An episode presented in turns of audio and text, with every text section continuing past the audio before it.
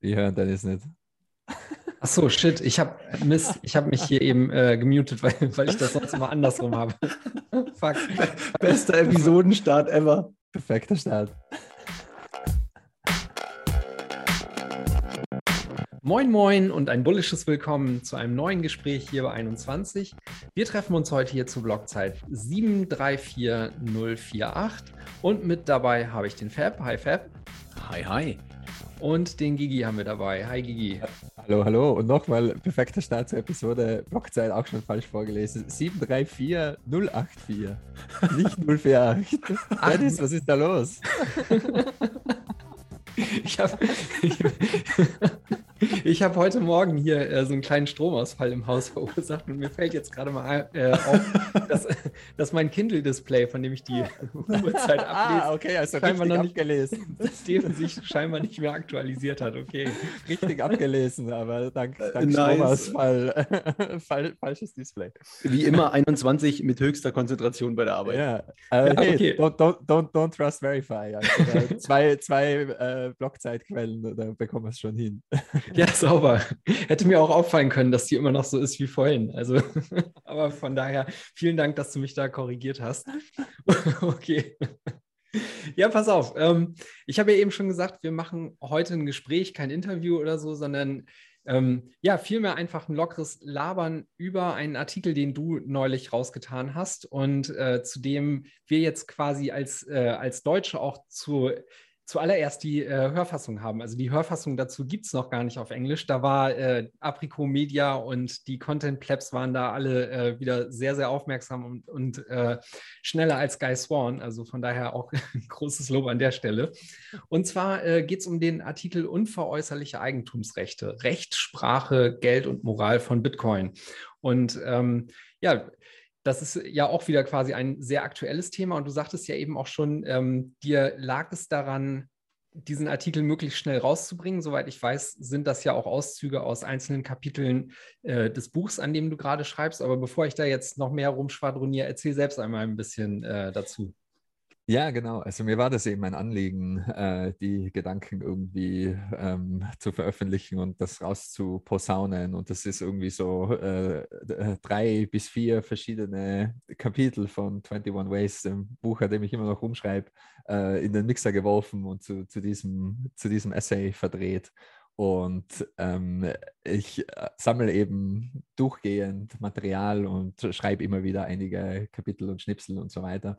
Und eines von den Materialien, was äh, ich mir immer wieder dann reingezogen habe, war das Video von Hayek, wo er eben ähm, darüber spricht, dass äh, ähm, Geld und Sprache und das Gesetz sind eben die drei Grundpfeiler für eine spontane Selbstorganisation. Und ähm, ich habe da eben schon immer wieder und fand das immer wieder interessant, dass eben Bitcoin quasi die ganzen Dinge vereint in, in sich selbst. Also Bitcoin ist eben nur Text, ist quasi wie eine Sprache zu verstehen und, und er schafft sein eigenes Geld und seine eigenen Gesetze sozusagen. Und darum geht es eben auch in dem Artikel. Und äh, wenn man versteht, wie Bitcoin funktioniert, und ich beleuchte das eben auch so ein bisschen, dann kann man auch verstehen, Bitcoin braucht eigentlich nur Sprache und Gedanken und somit kann dir, das ist auch der Grund, warum dir Bitcoin niemand wegnehmen kann. Oder? Zwölf Wörter in einem Kopf ist ganz schwer, die irgendwie rauszureißen und die auf eine, auf eine herkömmliche Art und Weise zu stehlen. Und mir war das eben auch wichtig, ähm, darüber zu schreiben und das etwas publiker zu machen und ein bisschen in, in den Vordergrund zu rücken, weil eben in Europa, da gibt es Pläne, Bitcoin zu verbieten oder Proof of Work zu verbieten, was auch immer das heißen und bedeuten soll, oder Unhosted Wallets zu verbieten und so weiter. Und meiner Meinung nach sind die, die ganzen Diskussionen um diese Konzepte und diese Verbote absolut fehlgeleitet. Oder es ist, ähm, ne, es schon äh, früher mal erwähnt, so wie, okay, wir wollen jetzt Briefschach verbieten. Ja gut, okay. Äh, wie, wie geht man das an und warum will man das überhaupt verbieten und was ist da eigentlich los? Und äh, ja, da, das war so die Motivation für, für diesen Essay. Das ist, ich, ich glaube, ganz vielen ist gar nicht klar, was Proof of Work verbieten ähm, bedeuten würde oder welche Tür es aufstoßen würde. Ne? Wie, du, wie du gesagt hast, dann ist verboten, dass ich mich an den Schreibtisch setze und irgendwie äh, per, per Handmining betreibe, blöd gesagt. Ne? Und dann ist es, sind wir einen Steinwurf davon entfernt, dass ganz andere Sachen noch verboten sind, die man einfach äh, in seiner Freizeit äh, ganz normal über Sprache oder über Schrift tun, machen, äh, sagen und lassen kann. Ähm, und da, dann wären wir, also ich meine, es ist so schon keine gute Tendenz, würde ich jetzt mal sagen, was, was, was so staatliche Ausuferung angeht, aber dann wären wir in Windeseile nochmal in, äh, in einer ganz anderen Hausnummer von Totalitarismus, oder? Ja, absolut. Und es ist auch so, es ist, es ist so eine äh, extrem, es ist alles so eine unehrliche Diskussion auf einer politischen Ebene, vor allem und auch in der, in der Medienlandschaft, weil es geht immer so um die, um die Bitcoin-Energiefrage, oder? Es ist die Bitcoin-Energiefrage. Aber in dieser Bitcoin-Energiefrage, da stecken drei bis fünf verschiedene Fragen drin. Und zwar die erste ist, ist Bitcoin überhaupt nützlich? Weil nur, wenn, wenn man eben glaubt, es ist nützlich und, und es ist so wie Wäschetrockner. Wäschetrockner ist das perfekte Beispiel. Die Wäschetrockner in Amerika verwenden mehr Energie als das Bitcoin-Netzwerk. Sind Wäschetrockner nützlich? Könnte man die Wäsche nicht einfach aufhängen? Für viele Menschen sind Wäschetrockner extrem nützlich und die können ohne Wäschetrockner quasi nicht überleben. Die sind irgendwo in Florida, ist brutal feucht, alleinerziehende Mutter mit fünf Kindern, whatever. Da brauchst du einen Wäschetrockner. Und bei Bitcoin ist das nicht anders. Du, in gewissen Ländern, in gewissen Situationen brauchst du Bitcoin. Es geht nicht anders. Siehe Ukraine-Russland-Konflikt. Wie, wie, willst du äh, aus einem Land flüchten mit, mit deinem Eigentum intakt, wenn du nicht Bitcoin hast? Wie, wie willst du dein Haus über die Grenze mitschleppen oder und so weiter? Also man, man, braucht ja heutzutage nicht viel Fantasie. Man muss nur, man muss nur äh, in, in, die News schauen oder man muss sich nur ein bisschen umschauen. Dann sieht man sofort, für viele Menschen ist Bitcoin ganz extrem nützlich. Und dann ist die Frage, okay, ist der, ist der Energieaufwand gerechtfertigt oder für, für Flugzeuge und für Autos und für für Smartphones und für das Internet und für Google ist der Energieaufwand immer rechtfertigt. Ah, super nützlich. Ja, das macht nichts, wenn, wenn das Energie verwendet oder, oder verschwendet oder wie auch immer man das was sehen will oder eben bei den, bei den Wäschetrocknern. Und äh, es ist einfach immer so, die, die, die ganze Diskussion ist von vornherein ein, eine, eine sehr unehrliche Diskussion. Und das, das Gleiche ist mit der, mit der Diskussion über den Wallets und Wallets verbieten und unhosted Wallets verbieten. Was ist eine unhosted Wallet? Was heißt das? Was, das ist ein, ein, ein komplett sinnloser, ein, eine sinnlose Phrase, die nichts aussagt. Was ist, was ist eine Wallet? Das ist, und das, das Problematische ist aber schon, dass eben die Bezeichnungen, die wir in Bitcoin verwenden, so verwirrend sind, weil ähm, Bitcoin ist was Neuartiges und im Endeffekt ist es nur Mathematik und es sind nur Zahlen, oder? Und es sind nur Nachrichten, die sich Computer schicken. Es ist eben wie, wie ein, wie ein groß angelegtes, dauernd laufendes Briefschachspiel. Und wir brauchen irgendwelche Wörter, damit wir sinnvoll drüber sprechen können. Und wir haben uns entschieden, eben davon Keys zu sprechen, obwohl es nicht wirklich Keys sind, es sind große Zahlen, oder es sind keine Schlüssel, die Türen aufsperren, das sind große Zahlen. Wir sprechen über Wallets, aber es sind nicht wirklich Wallets. Wir sprechen über Coins und Bitcoins, aber es gibt eigentlich nicht wirklich Coins. Es gibt keine Bitcoins. Es gibt, wenn es irgendwas gibt, dann sind das Satoshis. Und sobald wir 100 Millionen Satoshis haben, sprechen wir von einem Bitcoin. Aber es gibt eigentlich keine Coins. Und, und somit ist ein, wenn es keine Wallets gibt und keine Coins, was, was ist dann eine unhosted Wallet? Und eine Wallet ist einfach nur ein Signieralgorithmus und dein Key-Material, also deine, deine geheime Seed-Phrase, die du da reinsteckst und dann, dann hast du ein, ein Signing-Device, entweder eine Hardware-Wallet oder, oder eben einen Signing-Algorithmus. Das ist eine Wallet. Und eine unhosted Wallet ist einfach eine unabhängige Wallet, eine Independent Wallet wäre ein viel, viel besserer Begriff. Oder? Du, du machst das einfach selbst. Wie gesagt, du, du kannst dich einsperren im Klo und würfelst deine Würfel oder wirfst deine Münze 256 Mal und dann hast du schon den, den, Grundstein gelegt für eine unhosted Wallet. Oder? Wollen wir das verbieten? Wollen wir, wollen wir das verbieten, dass sich jemand ins Klo einsperrt und eine Münze wirft 256 Mal? Wollen wir das in Europa verbieten? Wirklich. Also es ist absolut sinnlos. Und, und, und, und es ärgert mich massivst, dass diese ganzen Diskussionen so extrem unehrlich sind, oder? Dass einfach, Bitcoin funktioniert nicht so, du brauchst keinen Host. Und wollen wir auch verbieten, dass du eine Node aufsetzt? Wollen wir verbieten, dass du Mathematik betreibst? Wollen wir verbieten, dass du freie Software auf deinem Computer laufen lässt oder auf deinem Handy oder auf deinem Raspberry Blitz oder was auch immer? Ja.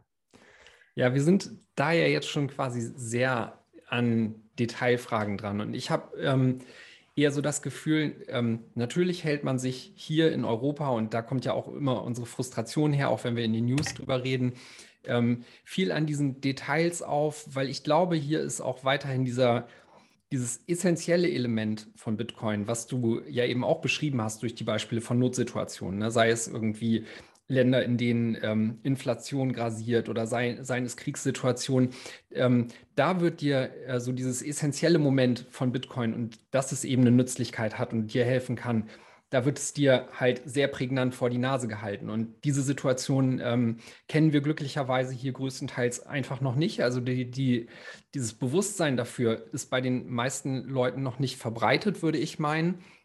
Und ähm, deshalb unterhält man sich da gefühlt auf einer sehr ähm, oberflächlichen Ebene über halt so Luxusprobleme. Und ähm, ich, also ähm, selbst wenn das so ist und äh, als gegeben äh, angenommen werden kann, mir hat der erste Teil des Artikels auch nochmal so ähm, ins Bewusstsein gerufen, dass ähm, Geld quasi halt auch ähm, noch so das Nächste ist, äh, was wir materiell an der Hand haben oder auch ähm, über was wir sehr konkret sprechen können, was so diesem Begriff des Gesellschaftsvertrages entsprechen kann. Ne? Also ich will nicht sagen, dass Geld alleine das ausmacht, aber das ist ein ähm, Element, über das wir doch sehr deutlich so diesen Gesellschaftsvertrag ähm, spüren oder abgebildet bekommen, ohne dass wir ähm, im besten Fall dafür eine zentrale Instanz bräuchten, die uns eben anhand von festen Regeln äh, sagt, wie dieser aussehen soll. Und ähm, die, diesen Punkt äh, fand, ich, fand ich eigentlich nochmal äh, auch sehr bedeutsam. Ich weiß nicht, ähm, wie, wie seht ihr das? Ja, also ganz kurz vielleicht, äh, meiner Meinung nach sogar ein eigentlich unterwanderter Gesellschaftsvertrag. Ne? Also das, es hatte sich ein gutes Geld herausgebildet sozusagen am Markt, oder? Und dann hat man das äh, erst durch Golddeckung unterwandert und dann durch komplette Aufhebung von dieser Deckung. Und jetzt ist eigentlich hängt das Ganze nur noch am Zipfel äh, dessen, dass eigentlich alle darauf vertrauen, dass halt diese Einheit Geld war oder Geld ist und jemand noch zusätzlich äh, forciert, das als Geld zu benutzen. Aber eigentlich ist, ist Geld halt, äh, muss frei wählbar sein, ist freie Rede, ist freie Entscheidungskraft und äh, ist absolut katastrophal, wenn das nicht mehr der Fall ist.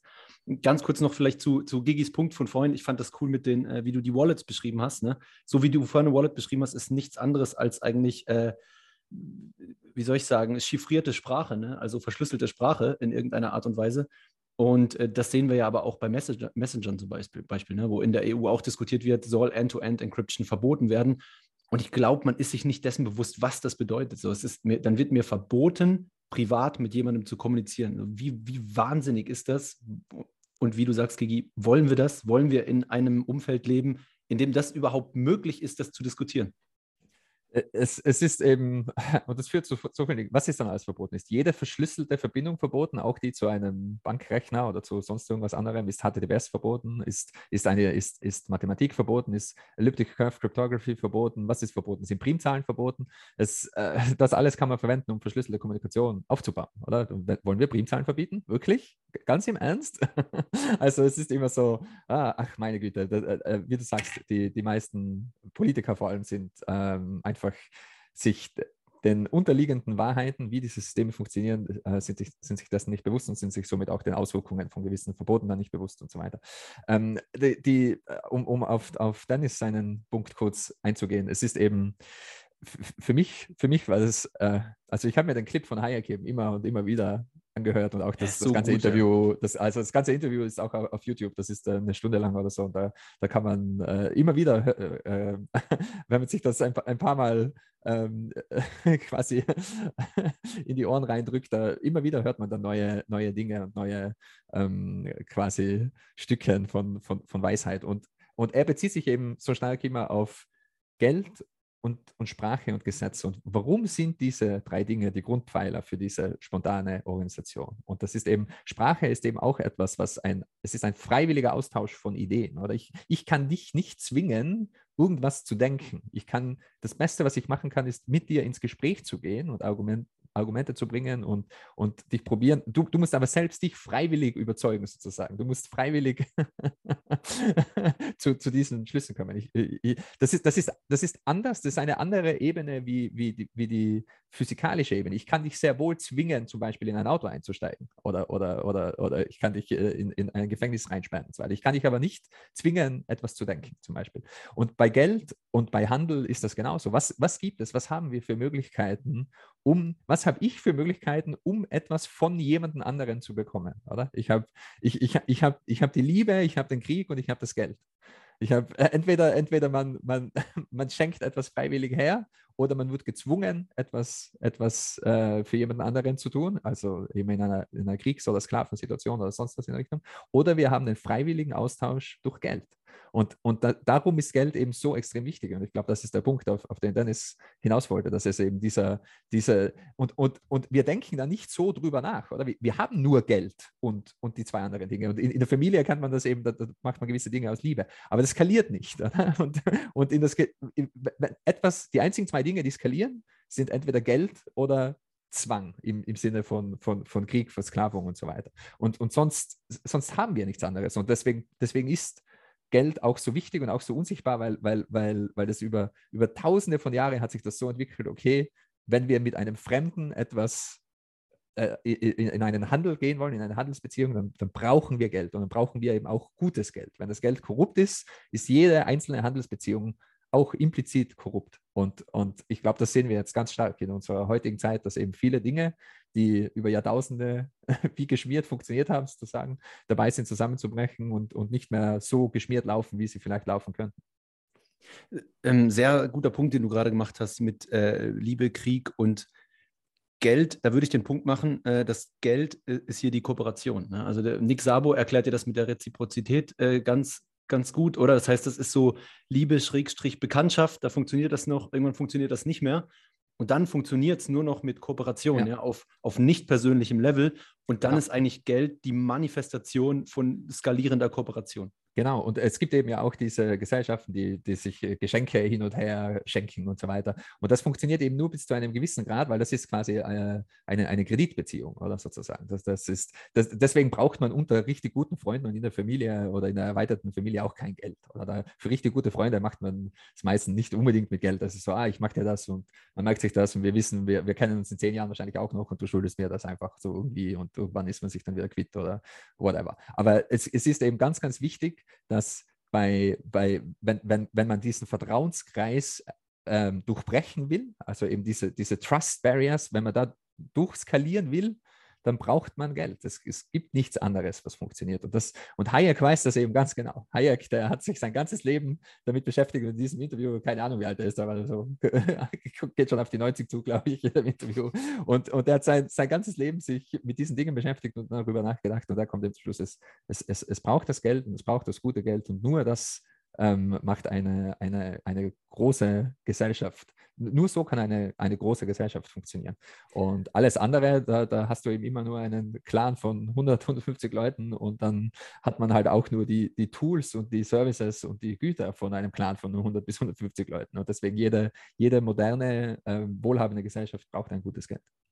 Das war der Punkt, auf den ich ähm, hinaus wollte, weil ähm, ich glaube, viele von diesen Details, also nehmen wir zum Beispiel diese ganzen Verbotsdiskussionen, ne? also das sind ja alles so Dinge, die da reinkommen, weil auch schon als gegeben genommen ist, dass, ähm, dass wir halt in, in so einer kaputten Welt operieren. Ne? Und ähm, ich meine, man muss jetzt nicht die letzten drei Jahre so als das Beispiel nehmen, dass Gesellschaft immer mehr gespalten wird, aber es, es zeigt sich halt zunehmend. Und ich glaube, das alles sind ähm, halt so Auswirkungen dessen, dass wir eigentlich darunter liegend was fixen müssen. Ne? Ich meine, uns als Bitcoiner brauchst du das nicht erzählen, aber ähm, äh, wo, worauf ich hinaus wollte, war vielmehr der Punkt, ähm, dass wenn wir wirklich wieder so eine solide Basis haben, dann nehmen auch wieder mehr Leute freiwillig und kooperativ in, an so einem Gesellschaftsvertrag, der ja eigentlich nur in unser aller Köpfen äh, entsteht, äh, teil, anstatt sich jetzt ja, wie jetzt quasi ausgegrenzt zu fühlen und ähm, halt raus aus der Nummer zu sein und, und sich dann auch, ja, entrückt zu fühlen. Absolut. Also ich glaube auch, dass ähm, das, was du gerade genannt hast, würde ich mal als Vertrauen als Eigenschaft von Geld bezeichnen. Und das ist, glaube ich, die zu selten oder fast nie genannte Eigenschaft äh, von, von, Geld. Ne? Also man spricht immer von Wert, äh, Wertmaßstab, äh, Rechen, eine, äh, Werterhalt, Recheneinheit und so weiter und so fort. Äh, aber Vertrauen ist eigentlich eine, eine Riesenskala noch dort drin. Und ähm, das löst Geld im großen Scale. Und dann ist es natürlich auch umso unfairer, wenn jemand äh, das sich selbst geholte Anrecht darauf hat, äh, 2% äh, der weltweiten Kooperation äh, sich immer abzuholen oder aktuell 7% der weltweiten Kooperation sich immer abzuschöpfen. Ähm, und die, die Ausmaße dessen oder was das bewirkt, was für Auswirkungen das auf die Gesellschaft hat, ja, wo jeder sich irgendwann nur noch betrogen fühlt, das, das sieht man natürlich heute. Ja, und eben diese, dieses Vertrauen, oder? Das, das, die Goldbugs, die wissen das. Jeder, der, der, der Gold liebt, der vertraut auf Gold, weil Gold, ähm, äh, wenn, wenn man sich Geld und die Eigenschaften von Geld vorstellt, wie wird das Geld abgesichert. Und auch äh, im Artikel geht es mir eben darum, um wer kann das Geld erzeugen und wer bestimmt die Geldflüsse von diesem Geld. Wer kann, wer kann den Geldfluss kontrollieren und wer kann eben das Geld drucken sozusagen. Wie wird das Geld erzeugt und in, in, in, Umlauf gebracht. Und das ist eben auch, was zusammenhängt mit einem Vertrauen und bei einem politischen Geld, bei einem reinen Fiat-Geld zum Beispiel. Es ist, also die Gelder sind auch zu, zu wie Dennis eben gemeint hat, das, äh, quasi dieser Gesellschaftsvertrag, der, der entsteht nur in unseren Köpfen. Jedes Geld ist zu einem gewissen Grad auch politisch auch sogar Bitcoin, oder? Aber, aber, aber wenn man sich das vorstellt mit einem, mit einem, mit einem Vektor quasi, in einem Vektorraum, wie wird, wie wird Geld abgesichert, wie entsteht Geld? Du, eine, eine Ebene ist ähm, polit, politisch, eine andere Ebene ist vielleicht zum Beispiel physikalisch. Bei Gold, Gold ist fast zu 100% physikalisch und die andere, was wir jetzt durch Bitcoin haben, ist eben mathematisch. Und Bitcoin ist zu 90% mathematisch und physikalisch oder zu wahrscheinlich zu 99 Prozent mathematisch und physikalisch und zu einem Prozent politisch. Und ich meine das somit, die Diskussionen um Softforks und die Diskussionen um, was ist Bitcoin, was soll es werden und so weiter, Block Size Wars, äh, Privacy-Debatten. Und dadurch, dass jeder Mensch selbst, jeder Bitcoiner selbst bestimmt, was Bitcoin ist für ihn, ist Bitcoin zu einem gewissen Grad auch politisch. Aber man braucht eben auch diese Supermajority. Deswegen ist es auch das, also ist etwas kompliziert zu verstehen, wie das funktioniert. Aber es ist nicht ganz, nicht zu 100 Prozent unpolitisch. Ist es einfach nicht. Und bei Gold zum Beispiel, man könnte sagen, Gold ist zu 100 Prozent physikalisch, aber das ist es auch nicht, weil Gold wird verwendet und wurde verwendet als Geld, hat ein, ein, ein monetäres, sehr hohes monetäres Premium. Und Gold wurde gecaptured und wurde somit immer mehr politisch und deshalb, deshalb hat Gold auch versagt. Gold, Gold, dadurch, dass es nicht sich teleportieren kann und dadurch, dass es diese zentralisierten, zentralisierenden Faktoren hat, dar, darum sind wir überhaupt in dieser Misere? Somit kam es zum Goldstandard, somit kam es zu Schuldscheinen und so weiter und so fort. Und, und Schuldscheine sind auf einmal sehr politisch, weil Schuldscheine kann man unabhängig vom Gold ausgeben. Und so kommen wir zum Fiat-Geld. Und Fiat-Geld ist zu 100 Prozent quasi politisch, oder? Wenn, man, man, kann schon auch noch sagen, ah, es ist auch noch physikalisch, weil die Flugzeugträger, die haben echte physikalische Auswirkungen und es ist somit kinetisches Geld in dem Sinn, dass wenn man Öl nicht in diesem Geld handeln will, dann ja, wird, werden die ganzen Städte, Städte im Land weggebombt und, und so weiter. Und, und aber äh, äh, also in meinem Kopf hat, hat Gold eben immer diese Dimensionen. Und das Interessante mit dem Vertrauen ist, Vertrauen wird auf der politischen Ebene ganz leicht zerstört, auf der mathematischen und physikalischen Ebene nicht so leicht. Deswegen vertrauen die Goldbugs auch dem Gold. Gold ändert sich nicht. Gold wird immer da sein. Wir wissen, wie Gold entsteht. Gold kann man nicht kaputt machen. Ich kann den physikalischen Eigenschaften von Gold vertrauen. Und deswegen vertrauen die Bitcoiner auch Bitcoin. Und, und ich habe das ja schon oft gesagt. Ich weiß, ich weiß, Bitcoin wird für mich noch da sein, auch in 30 Jahren noch, auch in 50 Jahren noch, weil ich kann Bitcoin selbst laufen lassen. Und so, solange ich noch irgendwie Zugang habe zu irgendeinem Computer oder irgendeinem Handy, irgendeinem Raspberry Pi, irgendwas, dann habe ich Bitcoin auch noch. Bitcoin, so wie ich, wie ich es jetzt verstehe und wie ich es jetzt verwende. Weil es ist nur Mathematik und es ist nur Computercode, sobald ich irgendwie Computercode ausführen kann. Wenn es richtig hart auf hart geht, wie gesagt, man kann es auch auf Zettel und Papier machen, ist nicht sehr nützlich und so, aber, aber, aber deshalb vertraue ich Bitcoin so stark. Und Bitcoin das System, Bitcoin das Netzwerk, Bitcoin als das Bitcoin, wie wir es jetzt verstehen, wird in den nächsten Jahrzehnten auf jeden Fall auch noch da sein. Da kommt eben dieses, dieses Vertrauen her. Das, das Schöne, und bei Gold kann man das bei Gold haben wir das Vertrauen, weil wir wissen, wie sich Gold verhält, weil wir seit tausenden von Jahren Gold verwenden und Gold kennen und so weiter. Aber wenn man, wenn man Physik gut genug versteht, dann, dann, dann weiß man auch, warum Gold so, warum Gold nicht äh, reagiert mit anderen Elementen, warum man Gold nicht zerstören kann, warum Gold so stabil ist und so weiter. Und das kann man verstehen. Bei Bitcoin ist das gleich, oder? Bei Bitcoin, da kann man, man kann Bitcoin so lange studieren, bis man versteht, ah, deshalb ist Bitcoin so resilient, deshalb ist Bitcoin so stabil und so weiter. Und bei Fiat-Geld je länger man Fiat-Geld studiert, desto mehr kommt man drauf, ah, das ist ja eigentlich nur politisch. Das ist ja zu 99 Prozent politisch. Das ist ja absolut furchtbar. Fiat-Geld kann man überhaupt nicht vertrauen. Deswegen ist auch der Friedhof von Fiat-Geldern, der ist fast größer wie jeder echte Friedhof. Und, und, und äh, ja, wie, wie, wie, du gemeint hast, das, das, das Vertrauen, das, das, das wird es auch immer wichtiger werden, je mehr Fiat-Währungen versagen. Weil in, in der globalen Welt, in der wir leben, da, das sind diese, diese ähm, ja, diese Versager, die sind nicht mehr auf sich allein gestellt. Sobald, sobald der Euro mal richtig untergeht oder der US-Dollar, da, da, da rappelt es in der Kiste. Und ich glaube, da müssen sich dann die Leute wieder mehr mit diesem Gesellschaftsvertrag auseinandersetzen, mehr mit Geld und den Eigenschaften von Geld auseinandersetzen. Und die werden sich dann in etwas flüchten, in, in das sie wieder Vertrauen haben. Und meiner Meinung nach ist das Einzige, was die Leute davon abhält, sich in Bitcoin reinzuflüchten, dass äh, die Tatsache, dass sie Bitcoin nicht verstehen oder dass es es noch nicht lang genug gibt. Ja, Vertrauen kommt ja oftmals auch daher, dass man etwas gut nachvollziehen kann. Und ich finde, ähm, den Punkt hast du ja eben auch schon gemacht und äh, das, das kehrt der Artikel auch sehr gut heraus, finde ich. Diese Analogie von Bitcoin zu einem Spiel, das passt sehr gut, weil ähm, es gibt halt eben diese transparenten Regeln, auf die sich alle Teilnehmer eigene, äh, einigen.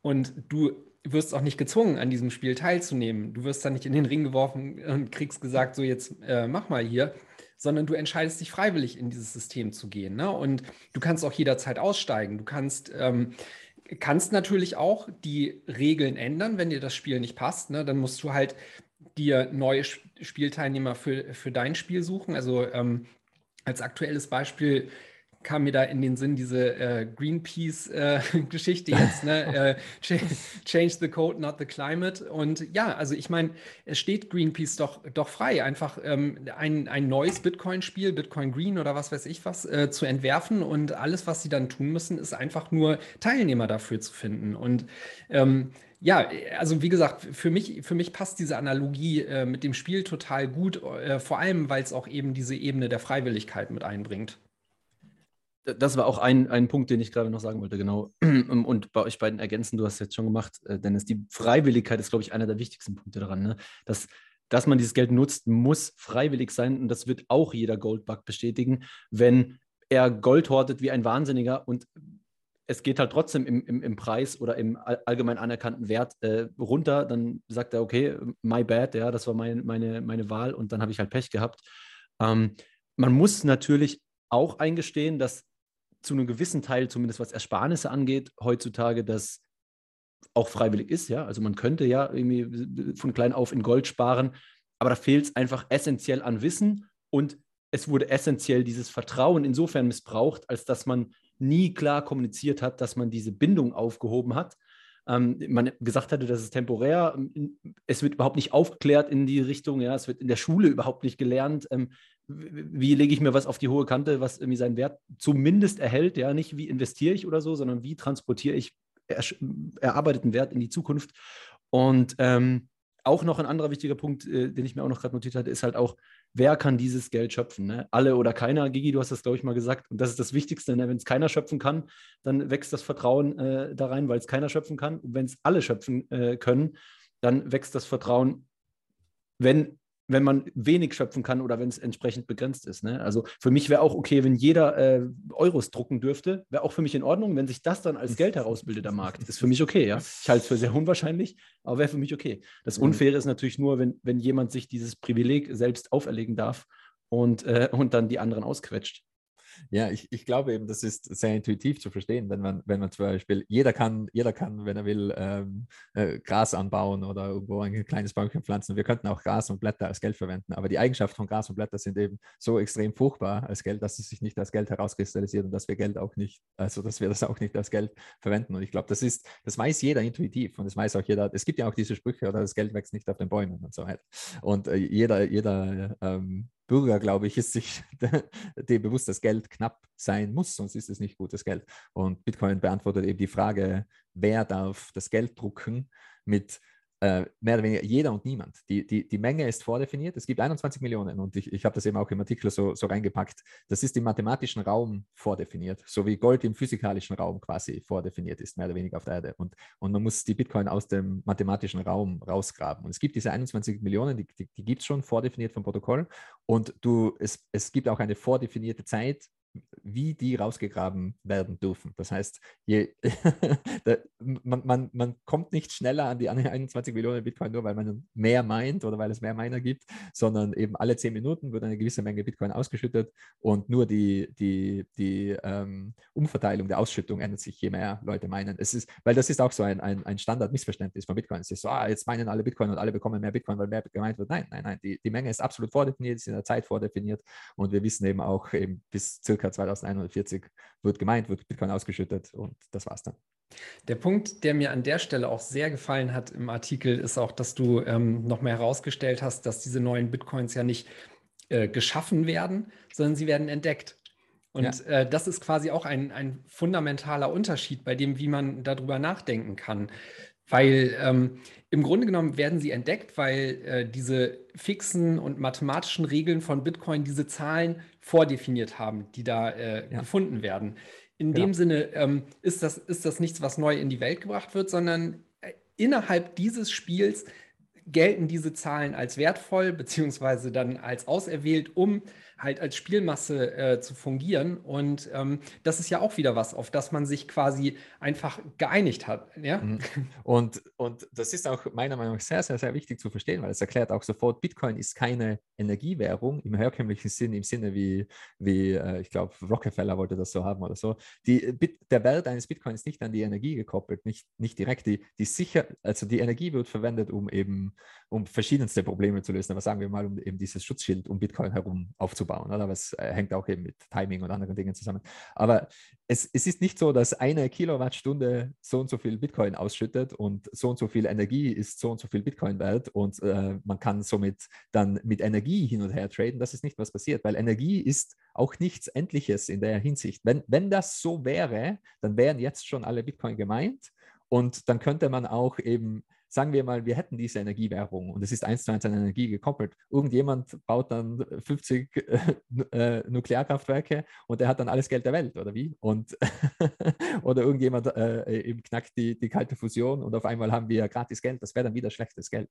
Und Satoshi wusste das intuitiv. Und Geld ist, ähm, Geld muss eben knapp sein und Bitcoin Bitcoin erzeugt die absolute Knappheit durch eine Koppelung an der Zeit, was das Einzige ist, was wirklich knapp ist. Also das ist eben, Zeit kann man nicht, nicht mehr machen. Energie kann man mehr machen für, für, die, für, die, für die Menschheit. Also Physiker bitte hängt, hängt mich jetzt nicht auf, aber im Sinne Man kann mehr verfügbar machen für die Menschheit. Richtig, die ja. Energie, die, die nützlich angewandt werden kann von der Menschheit, ähm, da können wir uns anstrengen und dann haben wir mehr Energie, mehr Kraftwerke bauen und so weiter. Und ähm, ja, der Bitcoin ist nicht an Energie gekoppelt in Bezug auf äh, die Ausschüttung und auch nicht in Bezug auf den Wert, sondern die Energie wird verwendet, um das System abzusichern und um auch die individuellen Satoshis abzusichern. Und die Ausschüttung, die ist gekoppelt an die Zeit und die Menge ist absolut begrenzt. 21 Millionen, niemals mehr. Genau, also auf diesen Punkt der Ausschüttung wollte ich auch gerade nochmal äh, eingehen. Das glaube ich, auch ein Grund, äh, und mega wichtige Zutaten, Grund dafür, wieso Bitcoin so schnell ähm, auch an Vertrauen gewinnen kann. Ne? Also ich meine, man muss ja sich schon überlegen dafür, wie viele Jahre es Bitcoin jetzt gibt. Äh, jetzt haben schon zwei Länder das irgendwie als, äh, als offizielle Währung oder zumindest, dass alles darum steuerfrei ist im Kauf und Verkauf äh, akzeptiert. Ähm, dieses Vertrauen bildet sich so schnell, weil es einen entscheidenden Vorteil gegenüber Gold gibt. Ähm, transparente Ausgaberate, oder? Das ist das, was du vorher gesagt hast. Egal, was passiert, wir wissen, es sind nur so und so viele Bitcoins, nicht mehr, nicht weniger. Und eben auch das transparente Limit. Das bedeutet, wer sich in Bitcoin vorwagt, ähm, für den ist alles klar. Ja? Der lässt sich ein auf, ich weiß, es wird 21 Millionen Stück geben. Ich weiß, die nächsten so und so viele Jahre ist die Ausgaberate so, dann ist sie so, dann ist sie so. Das heißt, alles ist freiwillig, alles ist transparent. Darauf lässt man sich ein das hatten wir nicht mal bei mhm. Gold, oder? Also da, genau. da war natürlich und ist auch heute noch dieser gesellschaftliche Konsens, dieses Vertrauen viel, viel höher. Ähm, aber auch das wird abebben, wenn die ganze Welt erkennt, okay, hier habe ich was, das ist ja noch vertrauenswürdiger, weil am Ende vertraue ich Mathematik. Ja, und, und wer würde sich schon die Blöße geben, mir die Schwerkraft zu leugnen oder so, ja, die Physik oder die Mathematik zu leugnen? Und äh, ja, das ist, schon, das ist schon interessant. Also es, und es ist einfach absolut verrückt, auch jetzt die letzten paar Jahre zu sehen, wie, wie die Welt aufwacht. Ne? The world's waking up äh, to Bitcoin, sondern es ist krass, dass wir das miterleben. Ja, absolut. Und ich glaube auch, dass eben dieses Vertrauen, das hat diese Auswirkung dann, auf einmal kann man in die Zukunft vertrauen und du weißt, was passieren wird die nächsten Jahrzehnte und sogar noch darüber hinaus. Und auf einmal kann man sich eben auf seine Situation in der Zukunft sich auch verlassen und kann auf einmal mit einem längeren Zeithorizont planen und so weiter und so fort. Da kommt eben die ganze Time Preference Sache dann mit ins Spiel. Und ich glaube, man sieht das eben, man sieht das ganz klar äh, in, in der Bitcoin-Welt. Äh, äh, die, die Bitcoiner, die ich kenne, die sind alle extrem nicht nur bullish, sondern extrem optimistisch und quasi freuen sich auf die Zukunft, planen die Zukunft, ähm, äh, ähm, äh, eben starten auch Familien und Communities und, und, und können sich schon was ausmalen, was passieren wird in den nächsten paar Jahrzehnten. Und äh, äh, äh so blöd das jetzt auch klingt, aber mehr oder weniger der Erfolg gibt ihnen auch recht. Das ist, die, die, was die verrückten Bitcoiner die letzten paar Jahre gesagt haben, das ist alles eingetreten und auch, auch sowohl von der Bitcoin-Perspektive als auch von der makroökonomischen Perspektive. Äh, da hatten sehr viele Bitcoiner eine, eine sehr gute Nase und hatten sehr viel auch Recht. Und ich glaube, die, die Sicherheit, was dieses Bitcoin-Netzwerk mit sich bringt und dieses Vertrauen, das die Bitcoiner darin haben, das, ist, das wird ein ganz, ganz wichtiges Werkzeug sein in den nächsten paar Jahren, um eben mit diesen großen Veränderungen umzugehen. Ja, also für mich schließt sich da auch absolut dann der Kreis zu diesem ähm, Gesellschaftsvertrag-Thema von vorhin. Ne? Also aufbauend aus, auf Vertrauen da rein, dass die Regeln halt transparent, fix und für alle gleich sind. Ähm, joinen Leute freiwillig dieses Netzwerk, nehmen an dieser Form von Gesellschaftsvertrag frei und bekommen dafür halt eben auch eine Form von Verlässlichkeit, mit der sie wieder gut in die Zukunft planen können. Weil was du aktuell ja nicht machen kannst, ist halt eben wirklich so eine Planbarkeit zu haben. Ne? Sei es jetzt ähm, durch die ganze Covid-Situation oder den Krieg und was dann halt auch immer beschlossen wird. Ja, Inflation. Re Reisefreiheit, Inflation, was weiß ich. Ne? Also das sind ja alles ähm, Dinge, wo du das Gefühl hast, okay, ähm, Politik oder Politiker präsentieren uns da nicht eine Vision für, sondern äh, was, was vor zwei Wochen noch so klang, äh, kann übermorgen schon wieder ganz andersrum sein. Und ähm, du hast dich danach zu richten, weil die Durchsetzbarkeit äh, halt nicht auf deiner Seite liegt. Du ähm, bist quasi gezwungen, irgendwie nach fremden Regeln, die du dir nicht mal freiwillig aussuchen konntest, mitzuspielen. Und ähm, diese Form von Gesellschaft, die wir jetzt bisher hier im Gespräch aufgezeigt haben, die funktioniert halt komplett konträr dazu. Ja, und ich, ich will auch ja. noch mal äh, kurz zurückkommen auf äh, etwas, was du zuvor erwähnt hast, dann ist ähm, das mit der Freiwilligkeit und das mit dem, dem Spiel. Warum, warum passt der Vergleich zu einem Spiel so extrem gut in Bitcoin. Also ich habe den Vergleich auch ge gebracht, es ist, es ist wie Schach, wie Briefschach. Oder? Es, es, es, gibt, es gibt eben diese gültigen Spielzüge und, und wie du eben auch gemeint hast, jedes Spiel ist per Definition immer freiwillig, sonst wäre es kein Spiel. Man kann Spiel nicht erzwingen.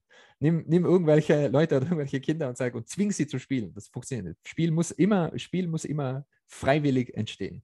Und Spiel ist auch immer friedlich in der Hinsicht, dass wenn es nicht mehr friedlich ist, dann hat man was anderes. Dann ist es kein Spiel mehr, dann ist es eben ein, Kampf oder Krieg oder sonst was. Aber ein Spiel, jeder kennt die Spielregeln und man einigt sich auch, sogar bei, bei gewalttätigen Spielen. Äh, ein Boxring ist ein gutes Beispiel quasi, ein, ein, ein, ein Sport ist ein gutes Beispiel, äh, bei Rugby zum Beispiel, oder? Es ist, es ist nicht, nicht gewaltfrei sozusagen, Rugby, also da, da werden, werden schon die, die Köpfe, da, da, da rennt man sich gegenseitig die Köpfe ein. Aber jeder, jeder weiß im Vorhinein, was passiert und was passieren wird und man lässt sich darauf ein und man, man lässt sich eben auf dieses Spiel ein und, und alles, was in den Regeln quasi, alles, was, was, was dem Regelwerk entspricht, ist gültig und da ist auch jeder damit einverstanden. Und diese zwei Dinge, diese, die, die, die Freiwilligkeit und die, die, die, die ähm, Gewaltlosigkeit, das ist meiner Meinung nach ein, ein ganz, ganz, ganz wichtiger Punkt in Bitcoin, weil das eben, wie gewalttätig ist Briefschach? Vor allem, wenn man nicht weiß, mit wem man spielt anonymes Briefschach. wie gewalttätig kann es sein? Und, und das ist Bitcoin auch. Das ist, wie du eben richtig sagst, die, die, die Menschen entscheiden sich freiwillig an diesem System beizunehmen. Es ist ein, ein friedliches System. Ganz kurz noch, ähm, äh, weil du jetzt auch nochmal auf die Freiwilligkeit eingegangen bist. Ich wollte das nur kurz ergänzen, will auch gar nicht zu tief reingehen. Ich habe nur da letztens mit jemand intensiv drüber diskutiert. Ich würde tatsächlich das mit dem Geld nicht einen Gesellschaftsvertrag nennen, ähm, weil es sehr auf Freiwilligkeit basiert. Äh, es ist eher so meiner Meinung nach, dass sich an einem freien Markt einfach aus, aus, äh, ähm, aus Gründen der besseren Kooperation und der Einfachheit ein Geld rausbildet und es muss aber immer und es soll immer freiwillig sein. Ne? Wenn ich jetzt mit hm. Gigi einen Vertrag mache und ich möchte aber, ja. dass der in Kichererbsen nominiert wird, dann machen wir das halt so, wenn wir uns einig sind und dann passt das.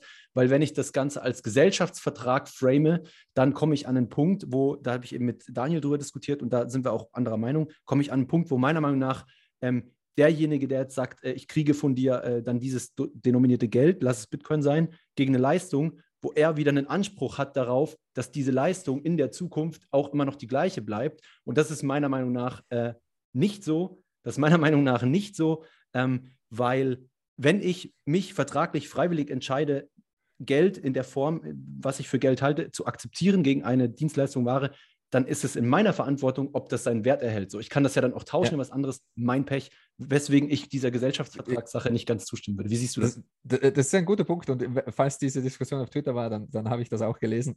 ja, ja, die, sehr, die, hat mich den ganzen Tag gekostet, glaube ich. Das, das, ist immer so bei Twitter-Diskussionen, deswegen ist oft nicht sehr, sehr äh, zielführend. Aber ähm, ähm, ich würde sagen, das, das, stimmt, was du sagst. Ich, ich glaube nur, wir, wir, wir laufen da oft in, in linguistische Grenzen einfach rein. Es ist, mhm. es ist sehr viel einfacher, zum Beispiel auch äh, im Argetarius steht das gut drin mit äh, Geld ist quasi das, was die Gesellschaft dir schuldet.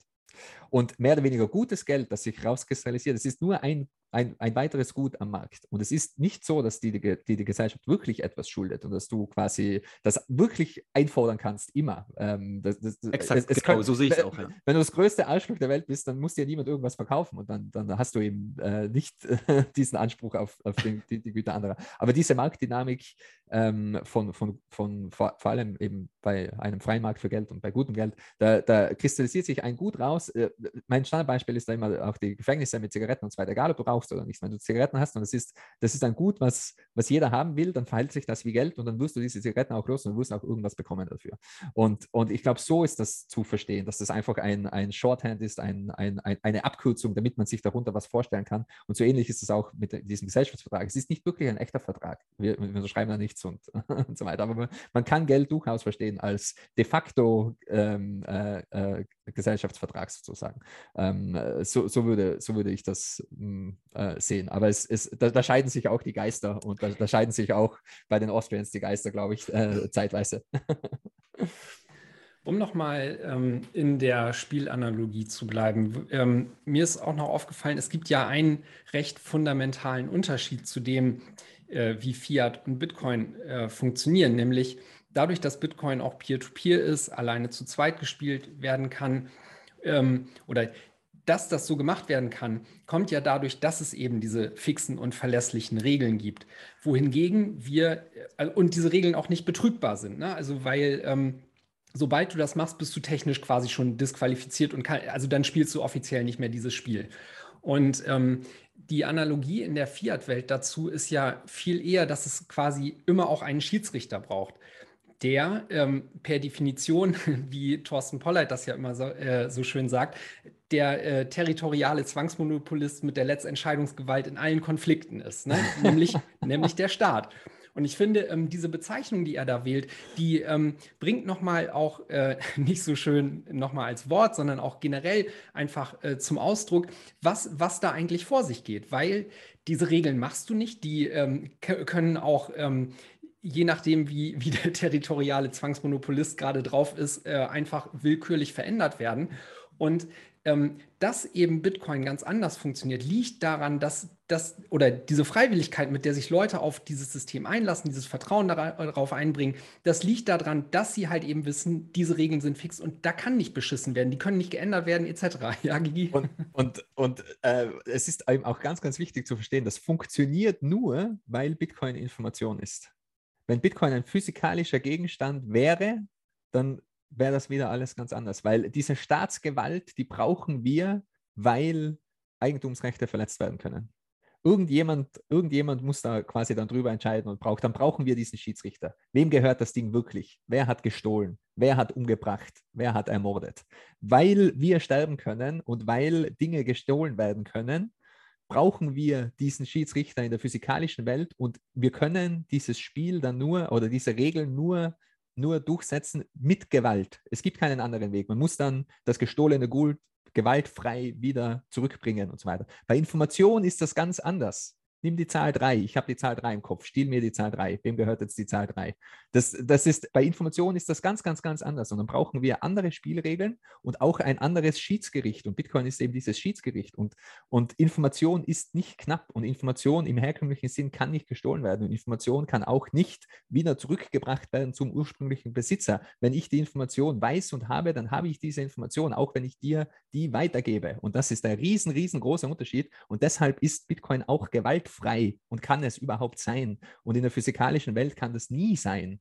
Du, du kannst keine gewaltfreien Erbsen haben. Das funktioniert nicht. Gewaltfreie Bananen, ich kann dir diese Erbsen, diese Bananen immer wegnehmen. Und das ist auch, ich kann die nicht, ich kann die nicht gratis frei ohne weiteren Aufwand vervielfältigen. Du, wenn ich dir eben, da, da kommen wir zu, zu, zu, meinem Lieblingszitat von George Bernhard Shaw, wenn, wenn, das ist der Unterschied zwischen Äpfel und Ideen und das ist das, was die Bananen auf der Blockchain-Jungs nicht verstehen. Wenn ich einen Apfel habe und du hast einen Apfel und wir tauschen diese Äpfel, dann hat jeder immer noch einen Apfel. Wenn ich eine Idee habe und du hast eine Idee und wir tauschen diese Ideen, dann hat jeder von uns zwei Ideen. Und das ist der Unterschied zwischen Information und physikalischen Dingen. Und Bitcoin nützt die, diese, diesen Unterschied aus. Bitcoin nützt die Eigenschaft von Information aus, um eben dieses Spiel zu erstellen, was jeder freiwillig mitspielen kann, um digitale unendliche Knappheit zu erschaffen, die, die absolute Limitierung. Und das ist, das ist eben das, das, das ganze Paradoxe dran, deshalb ist das auch so, so schwer zu verstehen. Es ist, okay, wie Information kann ich nicht wegnehmen, aber, aber, aber Bitcoin hat eben dieses Schiedsgericht, es ist, es ist dieser automatische, dieser automatisierte Schiedsrichter. Sagen wir, ich habe jetzt einen Private Key. Bleiben wir bei der Zahl 3. Das ist ganz einfach zu verstehen. Ich habe die Zahl 3, sonst weiß die niemand. niemand weiß meinen Private Key. Sehr schlechter Private Key. Aber jetzt posaune ich die auf Twitter raus. Wem gehört jetzt die Zahl 3? Wem gehört mein Private Key? Ich nehme meinen Private Key, meine Seed Phrase und hau die auf Twitter raus. Wem gehört es? In der, in der normalen Welt, in der physikalischen Welt, da bräuchte man jetzt einen Richter und wo ist, wo ist das gut oder wo sind die Erbsen, wo sind die Bananen, wer hat die alle, da muss man das wieder zusammenklauben und dann kommt das wieder zurück zum, zu dem, dem es eigentlich gehören soll. Bitcoin macht das ganz anders. Bitcoin, der, der am, am allerschnellsten sich diesen publiken Private Key einheimsen kann und sich und eine Transaktion durchbringt, die alles wieder, alle Satoshis in eine Wallet reinsteckt, wo nur du den geheimen Schlüssel weißt, dann gehört das effektiv dir. Egal, was die Polizei sagt, egal, was ein Richter sagt, nur, nur Bitcoin spricht da die, die Wahrheit und, und, und ist eben dieser Schiedsrichter. Und, und, das, und das gilt es zu verstehen. Und dann, und dann, ähm, dann, dann, dann wird man auch einsehen, dass eben jede, jeder Versuch, Bitcoin von außen zu regulieren, im Sinne von, ah, jetzt gibt es irgendeinen obersten Gerichtshof, der entscheidet, diese Bitcoin-Transaktion muss rückgängig gemacht werden oder so irgendwas. Das ist so, okay, wir, jetzt gibt es einen obersten Gerichtshof und der entscheidet, niemand darf mehr an einen orangen Elefanten denken. Na gut, ja, wir müssen jeglichen Gedanken an einen orangen Elefanten rückgängig machen. Es wird sehr schwierig sein. Man könnte auch sagen, an der Stelle war Satoshi dadurch, dass er die äh, Spielregeln ins Leben gerufen hat, quasi der Schiedsrichter, aber er hat sich obsolet dadurch gemacht, dass diese Spielregeln äh, sich im Rahmen des Spiels selber enforcen. Ne? Also Bitcoin ist ja so aufgebaut, dass es nur, äh, also nur im Rahmen der Regeln gespielt werden kann. Und ich finde, ähm, Satoshi hat ja auch äh, dieses schöne Zitat zu, äh, zu Version äh, 0.1 äh, gehabt, wo, wo er sagt, äh, eigentlich ist die Natur der Sache so, dass die Regeln jetzt da sind und nie wieder verändert werden können. Und also das zeigt das ja auch, ne? Genau, er hat eben gemeint, äh, ähm, ja, the core design is set in stone from, from day one. Also mit der ersten Version, äh, da gibt es nichts mehr dran zu rütteln. Und es ist eben so, wenn wir bei der Spielanalogie bleiben, Schach ist auch ein gutes Beispiel. Wer hat Schach erfunden? Wissen wir das? Keine Ahnung. Ich bin kein großer Schachspieler, also ich schreibt mir, falls man, falls man eindeutig weiß, wer Schach erfunden hat. Aber so ist es. Highspeed, Highspeed Briefschach mit ein paar anderen Notes. Aber es, es ist egal, wer Schach erfunden hat, so wie es auch egal ist, wer das Rad erfunden hat oder es auch egal ist, äh, ähm, äh, wer mathematische Konstrukte äh, äh, erfunden hat. Beim, bei, beim Schach ist das eben so, Schach hat sich auch über die, über die Zeit verändert und dann war irgendwann klar, okay, das ist Schach, so wird es gespielt und niemand, niemand ähm, zwingt dich nach, niemand kann dich zwingen, nach neuen Regeln Schach zu spielen oder auf einem doppelt so großen Schachboard Schach zu spielen. Du spielst Schach und wenn jemand herkommt und mit irrsinnigen Regeln spielen will, kannst du sagen, nein, mit dir spiele ich nicht. Und in Bitcoin ist das ganz genau gleich.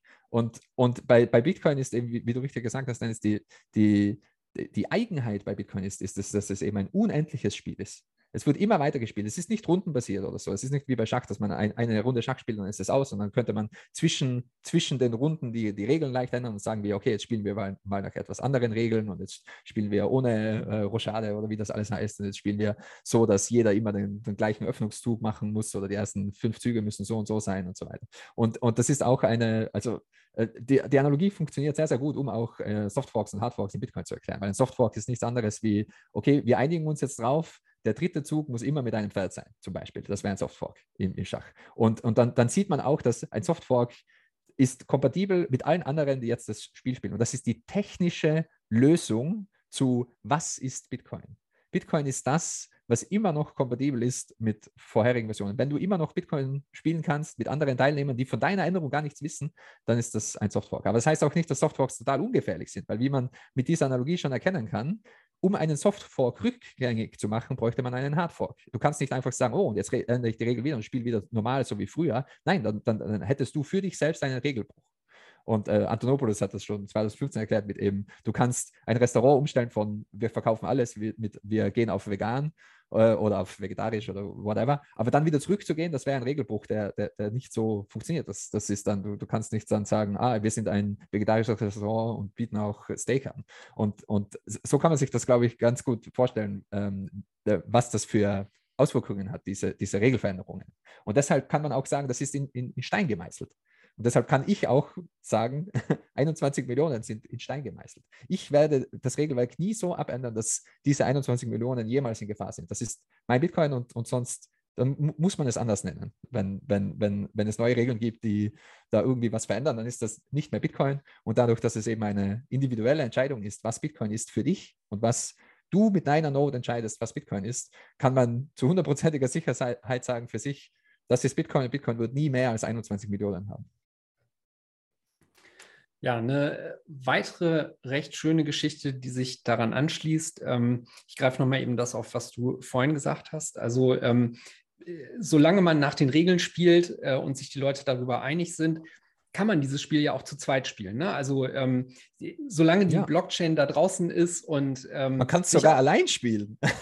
genau, ist, Satoshi hat es allein gespielt. Satoshi hat Bitcoin die ersten, keine Ahnung, es war nicht sehr lang, oder? Die ersten 48 Stunden oder so allein gespielt.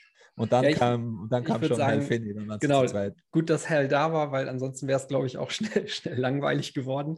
Aber ähm, genau, also das ist für, für mich eigentlich der Punkt, wo ich auch sagen würde, also ich habe in letzter Zeit mehrere Gespräche geführt und ähm, da auch bei diesem Kreislaufwirtschaft Stammtisch neulich am Ende so ein bisschen äh, einen kleinen Rant gehalten, weil mir ähm, in Gesprächen über Bitcoin mit, mit Leuten, die, die halt auch gerne so äh, hyperbitcoinisiert äh, sein, sein würden, ähm, aufgefallen ist, dass ähm, also zumindest ist mein Gefühl, dass die Leute immer darauf warten, dass denen das gegeben wird. Ne? Und wir haben ja eben schon auch über diese ganze Verbotsgeschichte und sowas geredet da haben Leute immer das Gefühl so, ja, uns wird das ja nicht richtig erlaubt. Und ich finde, ähm, das ist überhaupt nicht der richtige Frame, in dem man darüber nachdenken sollte, weil eben so, solange man sich mit jemandem anders darauf einig wird, ähm, kann man Bitcoin nach den Regeln, wie wir sie gerade äh, ausgelegt haben, ja auch spielen. Und du brauchst dafür nicht die Erlaubnis von jemandem. Ne? Du kannst dir dieses Spiel nehmen, einfach aus dem Regal und äh, schon bist du dabei. Und ähm, ich, ich habe ja auch gesagt, so Hyperbitcoinisierung ist was, was man mit sich selbst ausmacht. Ne? Also der Moment, in dem du für dich entscheidest, ich mache jetzt den größten Großteil äh, meiner persönlichen Finanzen mit Bitcoin, dann bist du hyperbitcoinisiert, du hast dich hyperbitcoinisiert und es ist niemand kann dich davon abbringen. Ja, genau so ist es. Übrigens, äh, Shoutout an, an Felix. Äh, ich habe mir im, im, Nachhinein auch den Kreislaufwirtschafts die, die, die Aufnahme reingezogen. Das war alles äh, äh sehr interessant. Finde das sehr, sehr cool, an, äh, an was da so gebastelt wird im, im, Hintergrund und die verschiedenen Ideen, die da auch dann in, in Bitcoin wieder Unterschlupf finden. Weil eben Bitcoin ist ja auch ein abgeschlossenes System und ist eben auch ein, äh, ich glaube, da, da, daher kommt die Connection oder ein, ein in sich geschlossener Kreislauf sozusagen. Und ja, ich glaube, es ist sehr, sehr wichtig, da, da ähm, direkt das anzusprechen und einfach den, den verschiedenen Plebs auch Mut zu geben. Hey, Bitcoin ist da und du kannst es verwenden. Und wie gesagt, wenn du, wenn du auf Briefschach stehst, dann hol dir eine Note, spiel Highspeed, Highspeed Briefschach mit uns. Und das ist auch die, die ganze Idee von Bitcoin, ist das, das so aufzubauen, dass es niemand stoppen kann. Das ist genau die Idee. Es geht nicht darum, um Erlaubnis zu fragen von, von der Zentralbank oder von irgendeinem Präsidenten oder sonst irgendwas. Das, das, das haben die früheren Systeme teilweise probiert mit, mit eben E-Gold und, und keine Ahnung was. Aber wenn du eben diese Erlaubnis brauchst, dann gibt es immer diese Möglichkeit, dass dir diese Erlaubnis nicht gewährt wird und dann wird das ähm, wird dem System der Gar ausgemacht. Und deshalb ging es darum, ein permissionless System zu bauen. Ein System, wo man nicht um Erlaubnis fragen muss. Und, und ich glaube, da die, ähm, ja, vor allem die, die Kulturen sind da, glaube ich, sehr unterschiedlich. Und in, in, in Europa, glaube ich, oder, oder in, in äh, Österreich und Deutschland, da sind die, die, die meisten Leute eher so auf der Seite, ah, ähm, äh, lieber doch eben alles mit I-Punkt und lieber fünfmal noch nachfragen und, und darf man das eh alles machen und darf ich da, darf ich da freie Software auf meinem Computer laufen lassen, darf ich zwölf Wörter im Kopf haben und so weiter. Es, äh, man sollte sich den Grundlagen bewusst sein und einfach meiner Meinung nach, deswegen gehe ich immer wieder zurück auf die, auf die absoluten Basics. Was ist ein, was ist ein Bitcoin? Was ist, eine, was ist ein Key? Was ist eine unter Anführungszeichen unhosted Wallet? Ich, ich, ich will diesen Begriff ja gar nicht verwenden. Ich verwende ihn nur, weil er eben in, in den Medien so die Runde geht und auch in, in, in der Gesetzesgebung jetzt verwendet wird und so weiter. Was ist das alles? Okay, das sind zwölf Wörter in deinem Kopf. Darfst du zwölf Wörter in deinem Kopf haben? Darfst du zwölf Wörter auswendig lernen? Da, da, da, man muss sich da mal drüber im Klaren werden, was da eigentlich vorgeschlagen wird. Da, werden Gesetze vorgeschlagen, wo es heißt, du darfst zwölf Wörter nicht in deinem Kopf haben. Was passiert, wenn eine Bitcoin-Transaktion signiert wird? Das ist nur eine mathematische Operation. Darf ich Mathematik machen mit Bleistift und Papier bei mir zu Hause? Darf ich die dann über WhatsApp an den Fab schicken? Ist das auch verboten? Darf ich die in die Welt hinaus posaunen, auf Twitter oder sonst irgendwie broadcasten oder auch mit einem Radio, so wie NVK das macht? Das ist, das ist auch so ein, ein Missverständnis. Du brauchst nicht irgendwie eine spezielle Internetverbindung oder so. Es ist nur, es ist ein Spiel wie Briefschach. Und damit das effizient läuft, läuft das am Internet. Aber man kann das auch abseits vom Internet spielen. Man kann das auch über, über fucking Radios spielen und alles. Man kann sich, man, man kann einen Bitcoin-Fork machen die Difficulty ganz runterstellen und man kann das als Gesellschaftsspiel mit Blatt und Papier spielen. Zu zehnt in einem Raum. Soll das verboten werden? Wollen wir das wirklich verbieten? Also äh, mir wird da immer schwindelig, wenn ich darüber nachdenke. Ja, warum ich da auch ähm, gerne drauf rumreiten möchte und auch dieses Thema aufbringe, ist, ähm, also natürlich ist das absurd, was du gerade beschreibst, aber ich glaube, es entsteht so ein bisschen die Notwendigkeit, die Leute auch nochmal drüber ähm, darauf hinzuweisen, dass wir diese Möglichkeiten haben, das zu spielen. Das muss nicht heißen, dass man äh, Terrorismus finanzieren will, Geld waschen will oder Drogen kaufen will, sondern man, man kann das halt einfach so benutzen und durch die Nutzung und Ankurbelung dieser Kreislaufwirtschaft auch dafür sorgen, dass wir diese ganzen absurden Diskussionen vielleicht auch gar nicht mehr führen müssen, einfach weil dieses Thema zum einen nahbarer wird, zum anderen aber auch ähm, nicht weggeht und wir den Leuten halt klar machen können, dass es hier um mehr geht als irgendwie äh, Spekulation, Geldwäsche, Terrorismus, Finanzierung und Umweltzerstörung. Ne? Also ich, ich finde es, also mein größter Punkt oder die Bitte da, an die Leute da draußen wäre, kastriert euch doch nicht vorauseilend selber schon im Kopf und schaut irgendwie drauf, ähm, ob, ihr, äh, ob ihr jetzt dies oder jenes mit euren Sets machen könnt. Solange ihr einen Handelspartner habt, mit dem ihr tauschen könnt und das auf freiwilliger Basis stattfindet, dann könnt ihr das machen. Das ist eine äh, ne, ne ganz, ganz wichtige Geschichte. Und ich meine, ähm, an der Stelle bringst du, bringst du in dem Artikel ja, finde ich, auch einen, einen guten Punkt auf, wo du sagst, das eine, äh, das, was Bitcoin gibt, sind dir die, äh, oder was Bitcoin dir gibt, sind die natürlichen Rechte. Und das unterscheidet sich nochmal fundamental von den gesetzlichen Rechten. Ich, ich glaube auch, was, was an dem Punkt noch wichtig ist, ist, dass man so ein bisschen äh, trennt. Ich glaube, das verwechseln viele Leute oft zwischen, ähm, was braucht Bitcoin das, dass wir das tun? Ne? Und, und, äh, und warum tun wir das? Das sind zwei verschiedene Sachen. Oder braucht Bitcoin das, dass wir irgendwie Informationen über Bitcoin verbreiten, äh, eine Kreislaufwirtschaft fördern wollen? Nee, ja, Bitcoin wird seinen Weg machen, so oder so. Äh, es braucht uns nicht, es braucht nicht, dass wir das irgendwie Leuten erklären. Aber die Leute brauchen das, oder? Und das Land, in dem wir wohnen, braucht das, damit die Leute das schnell verstehen und damit wir irgendwie nicht abgehangen werden und eines der totalitärsten Länder der Welt sind in 50 Jahren, sondern dass wir mit vorne dabei sind, dass hier alle Leute frei sind, dass Leute frei handeln können ähm, und das, ich glaube, das verwechseln manchmal Leute, die dann so extrem sind und sagen, oh, das braucht Bitcoin alles nicht. Und so, natürlich braucht Bitcoin das nicht. Bitcoin ist ein Organismus. Ne? Bitcoin lebt weiter, Bitcoin atmet weiter. Irgendjemand wird immer irgendwie Mining betreiben, wird immer ähm, Bitcoin hin und her schieben. Ähm, aber vielleicht wollen wir das für uns, für unsere Gesellschaft, vielleicht wollen wir das als gesellschaftliche Konvention, dass man versteht, dass Handel grundlegend erstmal frei ist und wenn ich irgendwas davon abgeben soll, dann muss jemand mir sagen, was ist die Leistung, die mir bietet, dafür, dass ich einen, hier meinen zehnten Teil abgebe. Ja? Und nicht mandatory ist, äh, ich muss alles wissen, was du tust, ja, und dann hole ich mir im Zweifelsfall, was ich, was ich haben möchte. Ja, und also mir, mir persönlich geht es eben auch darum, ähm, äh, quasi, äh, genauso wie Dennis gesagt hat, die, die Leute auch zu, zu ermutigen, ähm, sich Bitcoin anzuschauen, das zu verstehen und das auch, auch zu verwenden und für sich zu verwenden, weil es ist, und, und da, da, da schließt sich für mich der Geist zu, zu ganz, ganz Beginn, äh, zum Anfang ähm, von, von dieser Konversation, dass äh, es gibt schon gewisse Teile, gewisse Länder, gewisse Situationen, da brauchst du Bitcoin. In Deutschland und Österreich ist es noch nicht ganz so weit, in der Schweiz auch nicht. Aber die Zeit wird kommen. Und es ist besser, sich davor mit Bitcoin zu beschäftigen, wie wenn man es dann wirklich, wirklich, wirklich braucht. Und man sieht es jetzt schon eben bei Kaluze, 8% Inflation, alles wird teurer. Bitcoin, Bitcoin ist für mich, ist Bitcoin Freiheit und hartes Geld. Und warum darf ich das nicht verwenden? Da sollten wir mal drüber nachdenken. Warum wollen einem Leute das verbieten, dass man ein, ein, ein hartes Gut ähm, äh, für sich als Geld verwendet? Wie gesagt, komplett freiwillig, komplett ohne Zwang, komplett ohne, ohne irgendjemandem irgendwas Schlechtes zu tun. Und, und ich glaube, ähm, ja, da, da oft, oft brauchen, wie du richtig sagst, Bitcoin braucht uns nicht. Bitcoin hat die Anreize so gesetzt, dass es sicherstellen kann, dass es niemand wirklich braucht. Aber, aber ähm, die, ich glaube, die, die Leute brauchen einfach ähm, ein, ein, oft einfach nur eine, eine Ermutigung und auch einfach so, hey, das, das ist nichts Schlimmes, das ist total okay, das ist total cool. Bitcoiner sind auch nur ganz normale Menschen. Inzwischen werden die Bitcoiner auch immer weniger verrückt, oder? Also die, die Adoption geht ja so in Stufen und am Anfang, ich glaube, je, je, länger die Zeit voranschreitet, desto, desto mehr normale Leute werden auch Bitcoiner.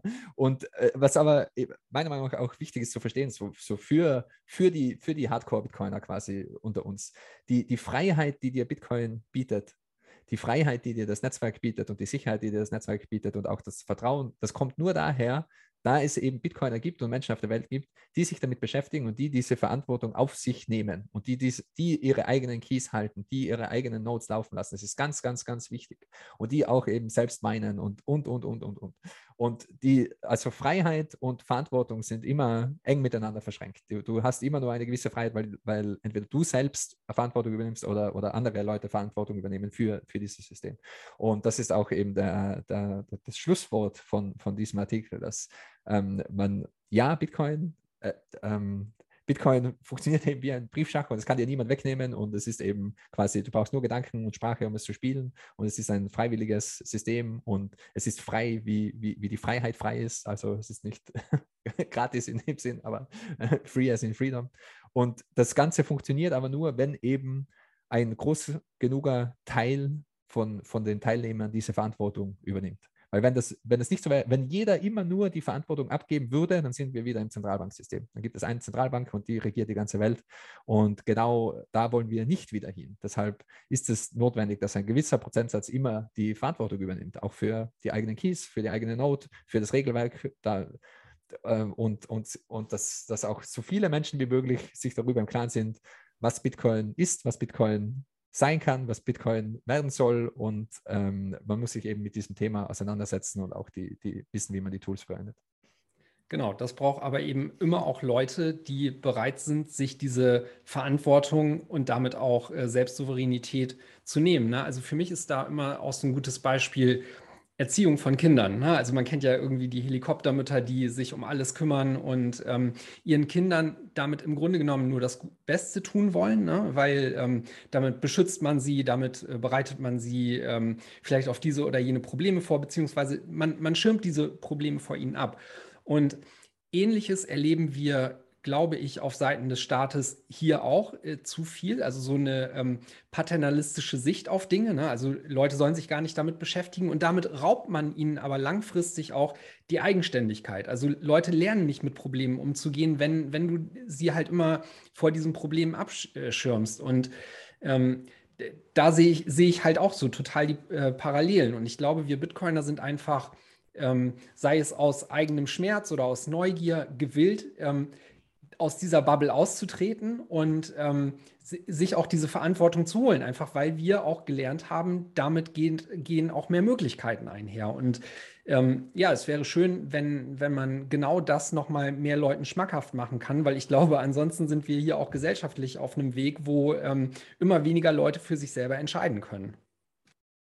Ja, und ich, ich glaube, das war auch eben so, so die, die, die Motivation, äh, da irgendwie ähm, sich nicht mehr sehr viel länger komplett im Internet zu verstecken und auch ähm, etwas auf die Bühne zu treten mit 21 und eben das, das war ein, ein, ein zumindest ein Teil der Motivation äh, von Markus und mir und ich glaube von uns, von, von uns allen da äh, einfach auch ähm, sich drüber zu trauen und darüber zu sprechen und äh, die anderen Bitcoiner zu finden und da eine, eine, eine Community von Gleichgesinnten aufzubauen, wo einfach auch ähm, es klar wird, dass ähm, ja, Hyperbitcoinisierung ist was ganz Normales und wir, wir, machen, das, wir machen das gemeinsam.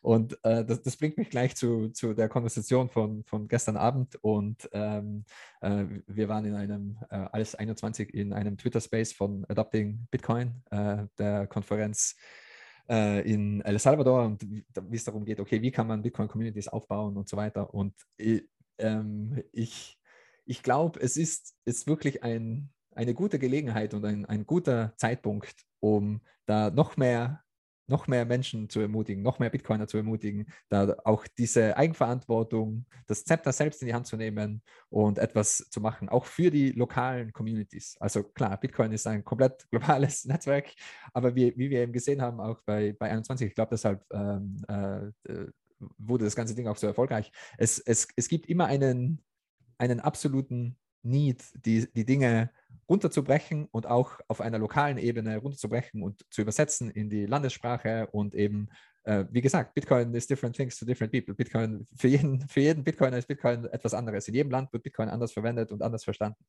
Und ähm, ich, ich würde da eben gern ähm, so viele Leute wie möglich ermutigen, einfach da was aus dem Boden zu stampfen. Und äh, wir, also 21 war eh immer schon Open Source und dank Markus, Dezentralisierung ist, was du draus machst. Was, nein, De Dezentralisierung ist, was ein anderer draus macht. also ich glaube, es geht immer auch darum, so viele, so viele andere äh, Plebs und so viele andere Bitcoiner wie möglich ähm, äh, zu involvieren und, und nicht probieren, alles allein zu machen. Und ich habe eben gestern am Abend dieses 21 World gelauncht, was äh, mehr oder weniger die Idee von dem ganzen Konzept ist, was hat bei 21 funktioniert, was haben wir gemacht, was haben wir uns dabei gedacht? Und einfach kopiert das, sagt uns, was man besser machen kann, sagt uns, was für euch besser funktioniert hat. Ähm, und mir geht es darum, eben wie gesagt, äh, diesen digitalen virtuellen Arschtritt zu verteilen, dass mehr lokale Bitcoin-Only-Communities aus dem Boden gestampft werden, im Sinne von, so wie Fab das gemacht hat mit Apricot. Okay, es gibt diese ganzen genialen Bitcoin-Bücher, es gibt diesen ganzen genialen Bitcoin-Content, aber es gibt ihn nicht auf Deutsch. Warum? Okay, wir machen es einfach selbst. Wir gründen einen Verlag, wir übersetzen den Bitcoin-Standard, wir übersetzen noch zig andere Bücher und dann geht's los. Und eben diesen Blueprint, den würde ich gerne open sourcen und einfach so ein paar Ideen zusammenfassen. Ist alles noch absolute Alpha-Version, erste Version. Also ich hoffe, das wird noch besser in den nächsten paar Wochen. Und dass man einfach äh, jemanden, der, der motiviert ist, sowas zu machen, etwas in die Hand drücken kann und, und sagen kann, hey, das hat bei uns funktioniert, das hat in der Türkei funktioniert, das hat in Kroatien funktioniert. Vielleicht probierst du das auch einfach. Und ich glaube, es braucht eben dieses Bitcoin-Only-Signal in, in, in der Landessprache und auch diesen Content, äh, damit man äh, eben nicht nur als englischsprachiger Bitcoin verwenden kann.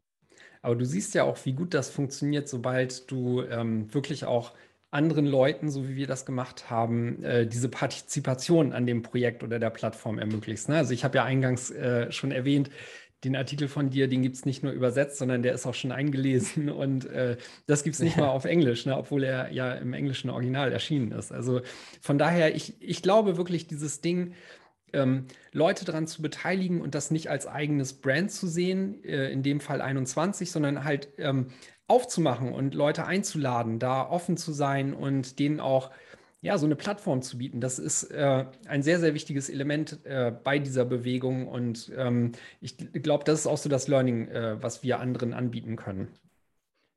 Vielleicht von meiner Seite ganz kurz, also der Hergang auch wieder von dieser Idee, dann diese Artikel zu vertonen, das war wieder so krass, oder was, was habe ich gemacht? Äh, die Idee habe ich schon lang, ich bin nie in die Pushen gekommen, und äh, dann äh, hat ja der Chris angefangen mit der Bibliothek und dann dachte ich so, jetzt, jetzt müssen wir aber auch, ja, sonst, sonst, sonst, äh, sonst, sonst kriege ich das nicht mehr, kriege ich das nicht mehr gebacken.